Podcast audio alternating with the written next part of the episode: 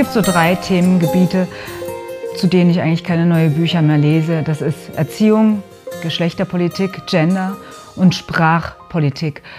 Ausgerechnet die drei sind meine Leib- und Magenthemen und das ist auch der Grund, äh, warum ich denke, da, da, da, bin ich bestens bedient, ich weiß darüber alles und Bücher, die zu diesen Themen auf mich kommen, sagen mir meistens nichts Neues. Hier nun ist das etwas anderes und ich möchte Ihnen das Buch von Jürgen Trabant, Sprachdämmerung, wärmstens ans Herz legen.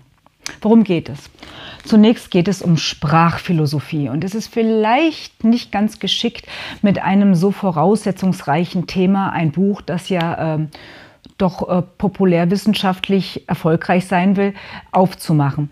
Ähm, was hier angeschnitten wird, Sprache als Licht des Menschen, ähm, die Kategorien, in denen wir sprachlich denken, wirken auch übersprachlich auf unser Denken ähm, sich aus. Ähm, das alles ist glänzend, nie verschwurbelt, vollkommen glänzend ausgeführt. Das erfreut den Fachmann und regt den Laien hoffentlich an. Ich sehe mich als eine Person so irgendwo dazwischen.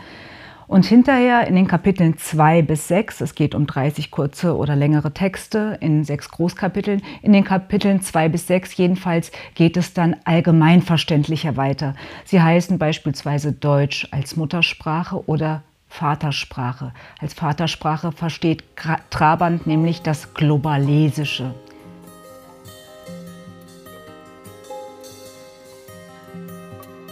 Wenn ich sage, dass Trabant allgemeinverständlich schreibt, meine ich nicht, dass er daherkommt mit lass das mit dieser Amerikanisierung oder haha, hier hat schon wieder einer den Deppenapostroph benutzt. Solche Sprachkritik hat auch ihr Recht. Trabant ist viel subtiler, viel origineller, aber auch viel schärfer. Er argumentiert mit Leibniz, mit Wilhelm von Humboldt und gegen Francis Bacon, der übrigens mit der analytischen Sprach Philosophie angefangen hat und sagte, Sprache sei doch auf Zeichen zu reduzieren und Zeichen seien nun mal arbiträre, zufällige Schelle und Wahne. Ähm, Trabant sieht unsere Sprache von unten wie von oben bedroht. Unten, damit meint er zum Beispiel das Zeigen von Piercings und von Tätowierungen, die zwar eine Stammes Zugehörigkeit und eventuell sexuelle Präferenzen kommunizieren, aber eben nicht zu uns sprechen. Ähm, mit unten meint er auch die Kommunikation in den neuen Medien. Wir werden ja von Sprache via Zeichen förmlich ertränkt.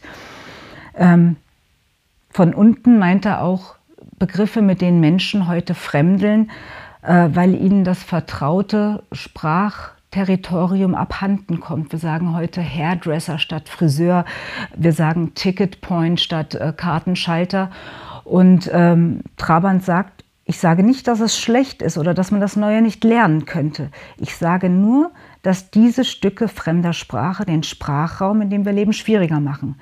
Und dass in der Straße, in der ich aufgewachsen bin, meine Sprache nun kaum mehr zu hören ist, ist doch keine harmlose Veränderung, sondern eine tiefgreifende Veränderung meiner Umwelt. Man höre. Und in diesem Ton ist das Buch von Trabant gehalten.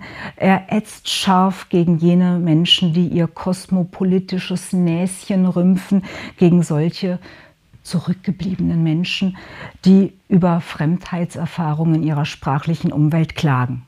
Jürgen Trabant sieht unsere Sprache aber auch von oben gefährdet. Was meint er damit? Er sagt, war für mich sehr interessant zu hören, dass bereits nach dem Dreißigjährigen Krieg die Deutschen auf die Sprache der Sieger abgefahren sind. Das war damals das Französische. Umso schlimmer noch nach dem demütigenden Ende des Zweiten Weltkriegs, als wir ähm, vollends uns die Sprache der angloamerikanischen Gewinner zu eigen gemacht haben. Ähm, als Wissenschaftssprache beklagt Trabant habe Deutsch abgedankt. Er nennt es einen sprachpolitischen Jakobinismus, der heute am Laufen sei. Und er weiß ganz genau, wovon er redet. Er selbst nämlich hat zuletzt an einer englischsprachigen Universität in Deutschland gelehrt. Zu Recht, sagt er, war die Verkehrs- und Umgangssprache Englisch, weil er mit äh, Studenten Seminare gehalten, Seminare durchgeführt hat, Vorlesungen gehalten hat, ähm, wo verschiedenste äh, Nationen vertreten waren. Allerdings auch bei den Fakultätsversammlungen, wo 95 Prozent Deutsche saßen und zwei Holländer, die sehr gut einwandfrei Deutsch sprechen konnten, wurde Englisch geredet. Das ist doch verrückt. Jürgen Trabant plädiert für die Vielfalt, für den Dialekt, für den Akzent, für die Volkssprachen und gegen eine Sprachpolitik, die bereits unsere Kinder in der hohen Sprache der Aufsichtsräte, der Wissenschaften und Hollywoods sozialisiert. Ich empfehle Ihnen allerwärmstens Jürgen Trabant Sprachdämmerung, 240 Seiten für 29,99 Euro.